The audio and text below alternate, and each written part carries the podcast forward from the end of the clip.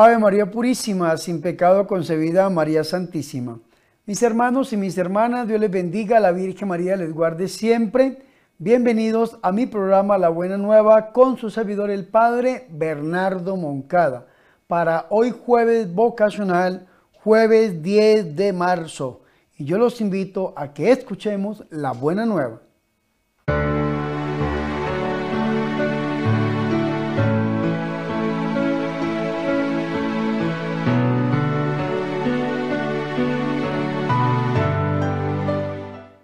El Señor esté con ustedes. Proclamación del Santo Evangelio de nuestro Señor Jesucristo según San Mateo.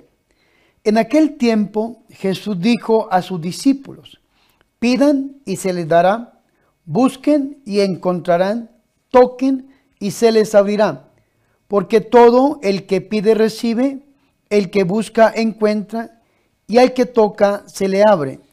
¿Hay acaso entre ustedes alguno que le dé una piedra a su hijo si éste le pide pan? ¿Y si le pide pescado, le dará una serpiente? Si ustedes, a pesar de ser malos, saben dar cosas buenas a sus hijos, cuánta mayor razón el Padre que está en los cielos dará cosas buenas a quienes se las pidan. Traten a los demás como quieren que ellos los traten a ustedes en esto se resume la ley y los profetas. Palabra del Señor.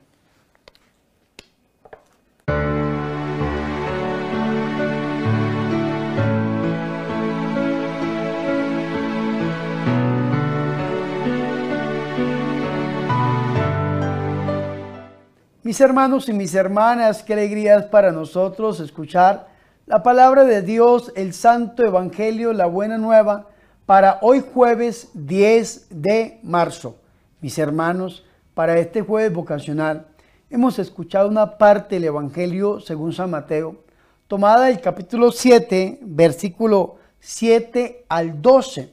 Recordemos, hermanos, que esta pericopa la dividimos en dos partes. La primera parte, los versículos del 7 al 11, encontramos la eficacia en la oración. Y la segunda parte, que es el versículo 12, la regla de oro del el cristianismo. Pero antes de entrar de lleno a esta parte del Evangelio que la liturgia de la Iglesia Católica nos ha permitido escuchar hoy, jueves 10 de marzo, quiero recordarles, mis hermanos y mis hermanas, que este capítulo 7 del Evangelio según San Mateo hace parte del primer discurso que encontramos en el mismo Evangelio. Recordemos que en el Evangelio de San Mateo encontramos cinco grandes discursos. El primero se conoce como el Sermón de la Montaña o el discurso evangélico. El capítulo 5, 6 y 7 del Evangelio de San Mateo. El segundo está en el capítulo 10 del Evangelio que es el discurso apostólico. El tercero está en el capítulo 13 del Evangelio que es el discurso parabólico. El cuarto está en el capítulo 18, que es el discurso eclesiológico. Y el quinto y último discurso está en los capítulos 24 y 25, que es el discurso escatológico. Entonces es importante que lo tengamos en cuenta. El Señor está en el Sermón de la Montaña, nos está dando el Señor y Salvador Jesucristo, mis hermanos, este hermoso discurso evangélico. A partir del capítulo 5, versículo 17 en adelante, el Señor nos va a hablar del cumplimiento de la ley. Y a partir del capítulo 5, versículo 20 en adelante, el Señor nos va a hablar a nosotros de la interpretación que el Señor hace acerca de la ley. Ahora, en el capítulo 6, el Señor nos va a hablar de tres prácticas espirituales que nosotros la estamos viviendo en este momento de cuaresma, en este tiempo de cuaresma. La primera práctica es la limosna en lo secreto. La segunda parte es la oración en lo secreto. Y la tercera parte es el ayuno en lo secreto. Y algunos de ustedes dirán, Padre Bernardo, ¿y por qué nos habla todo esto si hemos leído el capítulo 7, versículo 7? Porque este capítulo 7, versículo 7, lo podemos tomar en cierta manera y en cierta medida como una extensión del capítulo 6, versículo 5 en adelante. Lo podemos ver hasta el 14, que es la oración en lo secreto y la verdadera oración, el Padre nuestro. Es como un broche de oro, mis hermanos y mis hermanas, que nos regala el Señor. ¿Cómo tenemos que orar? Y la oración tiene que ser perseverante.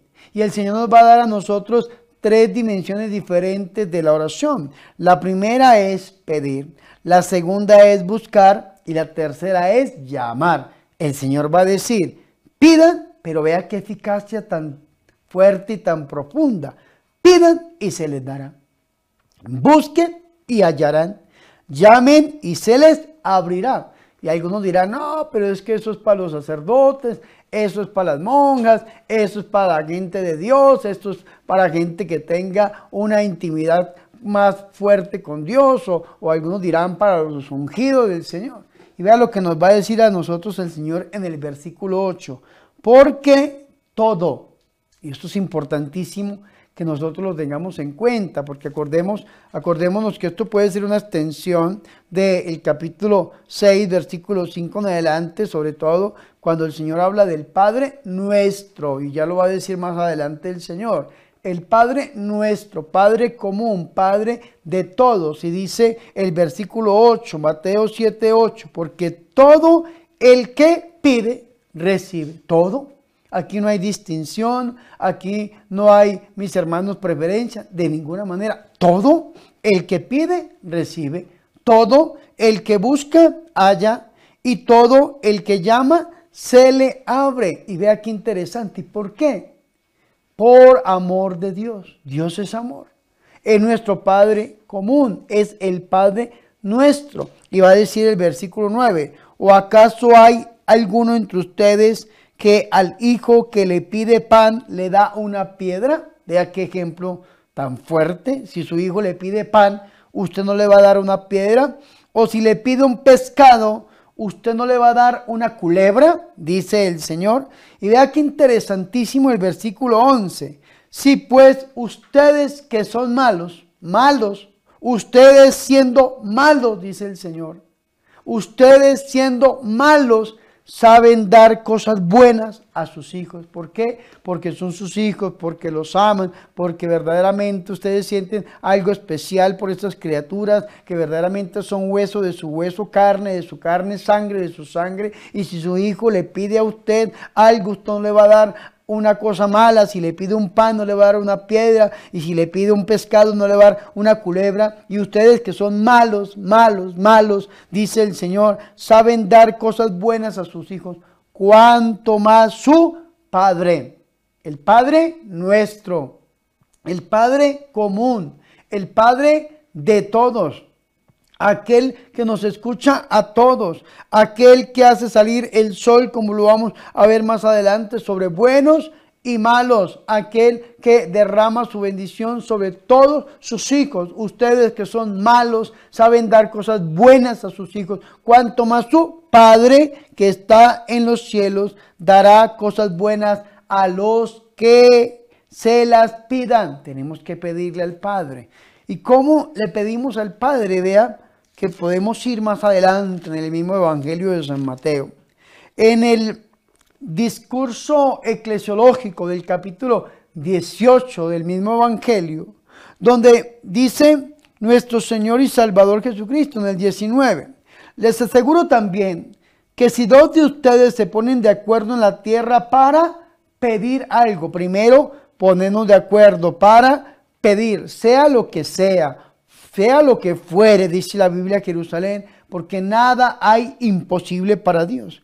Lo conseguirán de quién? De mi Padre que está en los cielos, porque donde están dos o tres reunidos en mi nombre, Jesús, allí estoy yo en medio de ellos. Eso es importante que lo tengamos en cuenta. Entonces tenemos que pedirle al Padre, pero en el nombre de Jesús. En el nombre de Jesús. Esa es la fórmula. Padre, en el nombre de Jesús. ¿Y quién es Jesús? El unigénito de Dios, el único Hijo de nuestro Señor. Entonces, algunos de ustedes dirán, Padre, pero usted acaba de decir que nosotros también somos hijos de Dios. Claro que somos hijos de Dios, pero en adopción, hijos en el Hijo. el único Hijo, el unigénito de Dios, es nuestro Señor Jesucristo y nosotros somos hijos en el Hijo, por el Señor y Salvador Jesucristo desde el bautismo, cuando nos unimos al cuerpo místico de Cristo a través del sacramento del el bautismo. Por esta razón, mis hermanos, es que tenemos que pedirle al Padre en el nombre de Jesús. San Juan 14, 6. Nadie va al Padre sino por mí, dice el Señor. Y eso tenemos que tenerlo muy en cuenta. Pero si pedimos, si buscamos y si llamamos, vamos a ser atendidos porque nuestro Padre es un Padre bueno que nos da a nosotros lo que le pidamos siempre y cuando nos convenga. Y viene este versículo 12, que es la regla de oro del el cristianismo. ¿Por qué se llama la regla de oro? Porque en el Antiguo Testamento, yo aquí quiero invitar a los hermanos cristianos no católicos, a los hermanos protestantes, a que me busquen esta regla en el Antiguo Testamento, en la Biblia, y no la van a encontrar porque está en el libro de Tobías, en el capítulo 4, versículo 15. Tobías 4:15. Solamente que en el Antiguo Testamento está en negativo. No hagas a los demás lo que no quieres que hagan contigo, le dijo eh, el papá Tobías a su hijo. No hagas a los demás lo que no quieres que hagan contigo. Y en cambio el Señor lo dijo, pero en positivo. Por lo tanto, todo cuanto quieran que les hagan los hombres, hágalo también ustedes a ellos, porque esta es la ley y los profetas. Esto se llama la regla de oro del cristianismo. Hacer a los demás lo que quieren que hagan con nosotros porque verdaderamente mis hermanos y mis hermanas, lo que nosotros hagamos a los demás es lo que nosotros vamos a vivir. hay muchas personas que lastimosamente en la vida se han equivocado arremetiendo contra los demás, acosando a los demás, calumniando a los demás, persiguiendo, haciendo acabar comunidades enteras y una cosa y la otra solamente por la persecución. Y hoy en día son perseguidos y dicen, ¿por qué el Señor? Porque dice el Señor, haz a los demás lo que quieres que hagan contigo. Y si has perseguido, y si has calumniado, y si has pisoteado, y si has hecho acabar comunidades, no te preocupes, que como decían por ahí, a todo marrano le llega su nochebuena. No se preocupe, que en cualquier momento se va a levantar la persecución contra usted y va a decir, ¿por qué Señor? Porque con la medida con que me diste, tú estás siendo medido. Pidámosle a la Virgen María que nosotros entendamos esto que es verdaderamente el resumen de la ley y los profetas y podamos ponerlo en práctica. Gloria al Padre, al Hijo y al Espíritu Santo, como era en el principio, ahora y siempre, por los siglos de los siglos. Amén.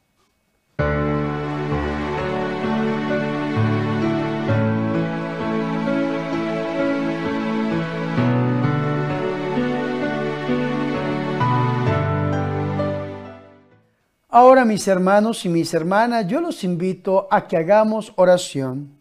Santifícanos en tu nombre, Señor, porque estás siempre dispuesto a escucharnos como un Padre cuando te invocamos. Tú conoces de antemano las necesidades que tenemos, pero te gusta que te las expresemos confiada y perseverantemente. Haz que sigamos a Cristo como modelo de oración en la alabanza, en la unión, en el gozo y en la súplica. Virgen María, Madre de Dios, ruega por nosotros para que haya eficacia en nuestra oración. Amén.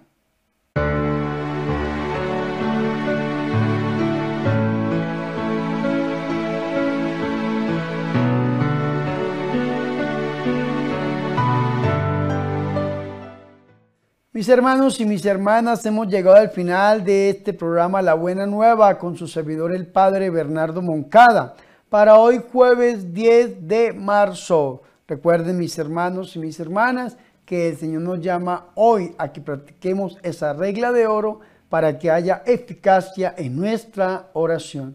Hagámoslo a través del corazón inmaculado de nuestra Madre Santa, la Virgen María.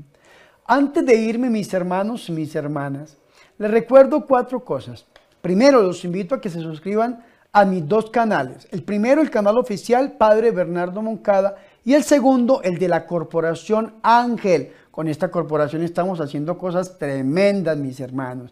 Ya el gobierno colombiano nos ha aprobado esta corporación para empezar a trabajar en la caridad, para hacer el bien en el corazón y en la vida de los demás y ya nos aperturaron también la cuenta bancaria para las personas que quieran hacer alguna donación a esta corporación para las obras de caridad, muy bien lo pueden hacer y en estos días estaremos comunicándoles a través de la pantalla de estos medios y estas redes sociales las cuentas bancarias de la corporación Ángel, el enviado de Dios para ti. Pero por ahora, mis hermanos, suscríbase al canal del Padre Bernardo y el de la Corporación Ángel. Dele like a los videos y compártalo con sus familiares y con sus amigos. Segundo, le recuerdo, mis hermanos, que al lado del botón de suscribirse está el botón de unirse. Cuando usted se une, se convierte en miembro activo de este canal y nos ayuda a sacar esta obra de evangelización adelante. Tercero, le recuerdo, mis hermanos, que ustedes también se pueden unir con una ofrenda voluntaria, lo que Dios ponga en su corazón para la extensión del reino de Dios a través de los medios de comunicación social y las obras de caridad. Y cuarto, sin ser la menos importante, recuerden mis hermanos que el próximo 18 y 19 de marzo estaremos celebrando los 50 años de vida de mi cuñado Narciso, que es el encargado de la Granja La Inmaculada, el Centro de Rehabilitación para Drogadictos Alcohólicos y el Refugio Sacerdotal Estamos celebrando el 18 de marzo su cumpleaños y el 19 yo, Bernardo Moncada Ballesteros, presbítero, estoy cumpliendo seis años de haber sido ordenado como presbítero, como sacerdote. Aquel día glorioso en mi vida, cuando Monseñor César Bosco María Viva Robelo extendió sus manos y las puso sobre mi cabeza y le pidió al Señor que me consagrara como sacerdote. Y aquí estoy, mis hermanos, pidiéndole al Señor que a través de este ministerio que me ha confiado bendiga su vida y bendiga la vida de su familia. Así que si usted se puede acercar a la Granja La Inmaculada, 18 y 19 de marzo, vamos a estar celebrando un congreso por sanación y liberación con todos y cada uno de ustedes. Recuerden, la Granja La Inmaculada queda en Colombia, queda en Casanare, departamento del Casanare, municipio o ciudad de Paz de Ariporo veré a La Barranca, cerca del megacolegio. Allí estaremos esperándolos para compartir un momento de oración. Y las personas que a nivel nacional o internacional se han unido con su ofrendita para poder sacar este evento adelante, yo les agradezco y le pido al Señor que a todos ustedes los bendiga al ciento por uno. Y no siendo más, recibimos la bendición sacerdotal.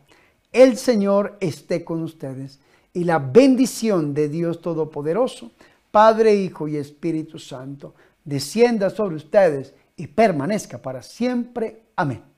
Thank you.